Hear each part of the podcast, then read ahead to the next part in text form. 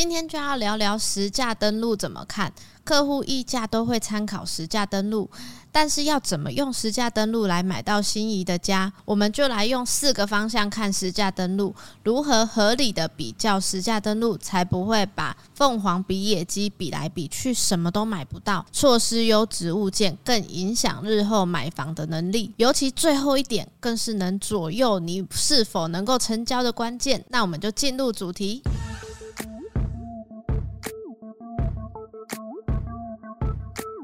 欢迎来到房仲小五的频道，大家好，我是小曼。当你呢已经确定了心仪物件，要开始从实价登录中获取资讯，但是实价登录讯息量庞大，到底要怎么从中获取到合理可供参考的价位资讯？建议从四大点来下手。第一点，同类型的物件做比较，因为拿透天比大楼，你会陷入单价很高的迷思里。如果你心仪的物件是透天，当然在参考实价登登录时就需要用同样是透天的物件来做比较。很多朋友都会看单价，实价登录也会将单价计算出来。不过单价是用建品下去做计算。如果今天是看大楼物件，土地坪数都很小，所以影响不大。不过透天因为土地独立持有，所以一般来说以单价比较就会无法做合理的参考。就以建坪五十坪来说，透天因为没有公设，加上还有土地坪数，相同屋龄、相同建坪来看，总价一定会有所不同。当然，以大楼物件来说，也就没办法拿公寓物件做比较，因为大楼物件。都有公设，新的大楼公设比甚至会高达三十五趴左右。公寓物件也有公设，但是只是公共的楼道空间等，所以公设比例相较大楼低很多。以同样三房来说。一般公寓可能建平只有三十平左右，大楼可能有五十平左右。虽然公寓总价低，但是有可能换算单价后，会让客户觉得差距不大。假如没有锁定相同类型，很容易就陷入单价迷思里了。第二就是要比较同区域内的物件，拿石头比鸡蛋，你会怎么都买不到房子，甚至到最后买了蛋白区才后悔，又或者错失了优质物件，导致后面房价。只要涨了，就没了买房能力。就像我们之前有聊过，蛋黄区和蛋白区房价是有所差异的。今天在蛋黄区大楼物件的总价，在蛋白区是可以看到透天的产品，所以我们不可能拿台北的房价比高雄的房价。当然，这是比较夸饰的。以高雄来说，左营区的物件和仁武区，甚至是大树区是没有办法做合理参考。举例来说，同为一千万上下的物件，在左营区看到的是大楼，甚至是两房或二加一房的中古物件。当放在仁武，这样子的总价会有新城屋大楼和中古屋车数的选择，相对的大数区就能看到新古屋或者是新城屋的车速产品。跨区域做参考，就会怎么比都觉得贵或觉得便宜，因为跨区域发展和机能性的差距相当大。房价的差距自然也就大。如果再来看比较细致的区块，左营区里面也有比较核心、更为蛋黄的区域，仁武区也是有。例如小五团队经营仁武这个区块，对仁武是最为熟悉的。客户如果今天在仁雄大湾看到物件，以全仁武的实价登录都拿出来做比较。就没有办法看到合理的参考值，因为仅仅只差一条路，就会是不同的地段。例如登发和考坛，目前在登发少有一千万左右的中古透天产品，就连大楼产品都难入手。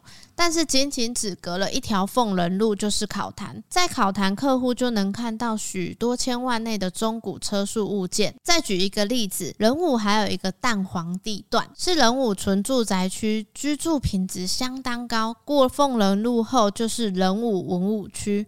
目前正在发展航太产业园区，住宅氛围来说不像湾北是新的住宅区，相较之下整体的实价就会有所不同。屋龄条件相似的情形，总价差距会到一到三成。虽然同样是人武区，但是小区块不同的发展程度也会无法做合理的参考。就像台北和高雄是没有办法做实价参考一样，所以没有锁定同区域的物件。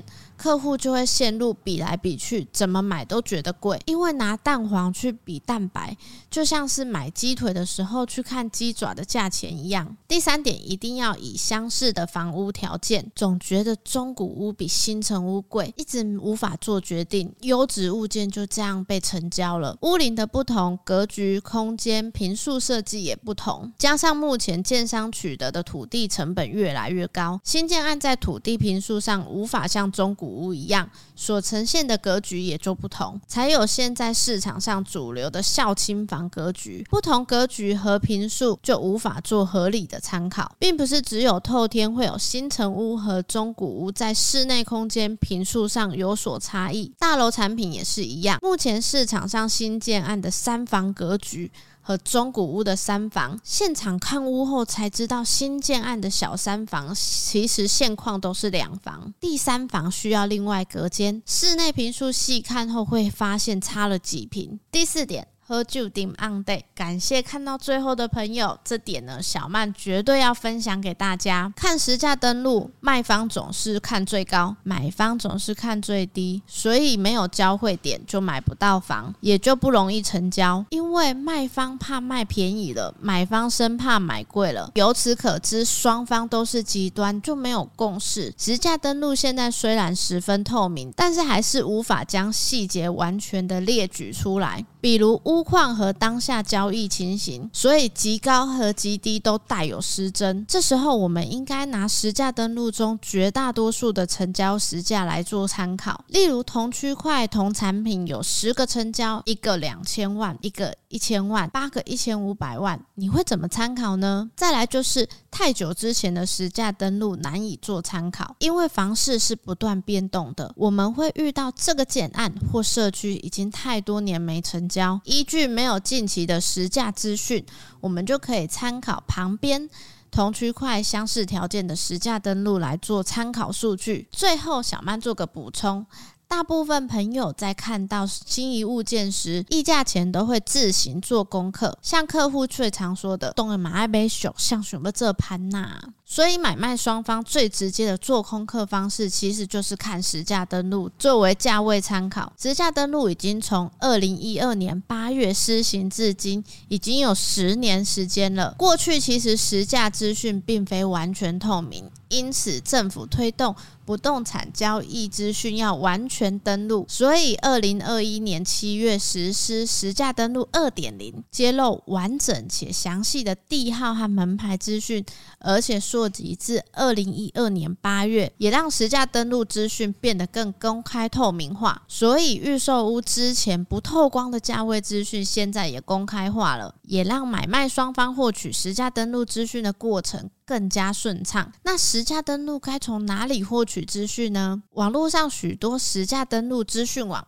小曼推荐呢，还是从政府网站查询，只要上内政部不动产交易实价查询网就能查询，还能够针对不动产的类型、细部条件和实际交易时间的间隔锁定，轻松获取你设定范围内的实价资讯。以上呢就是今天的内容。如果呢你有想了解的题目呢，也可以在下方留言，或者是呢打电话进来零七三七三五五五五询问我们哦。如果呢。你喜欢影音版的朋友呢，记得上 YouTube 搜寻小五线上赏屋，记得帮我们按赞、分享、加订阅，并且开启小铃铛哦。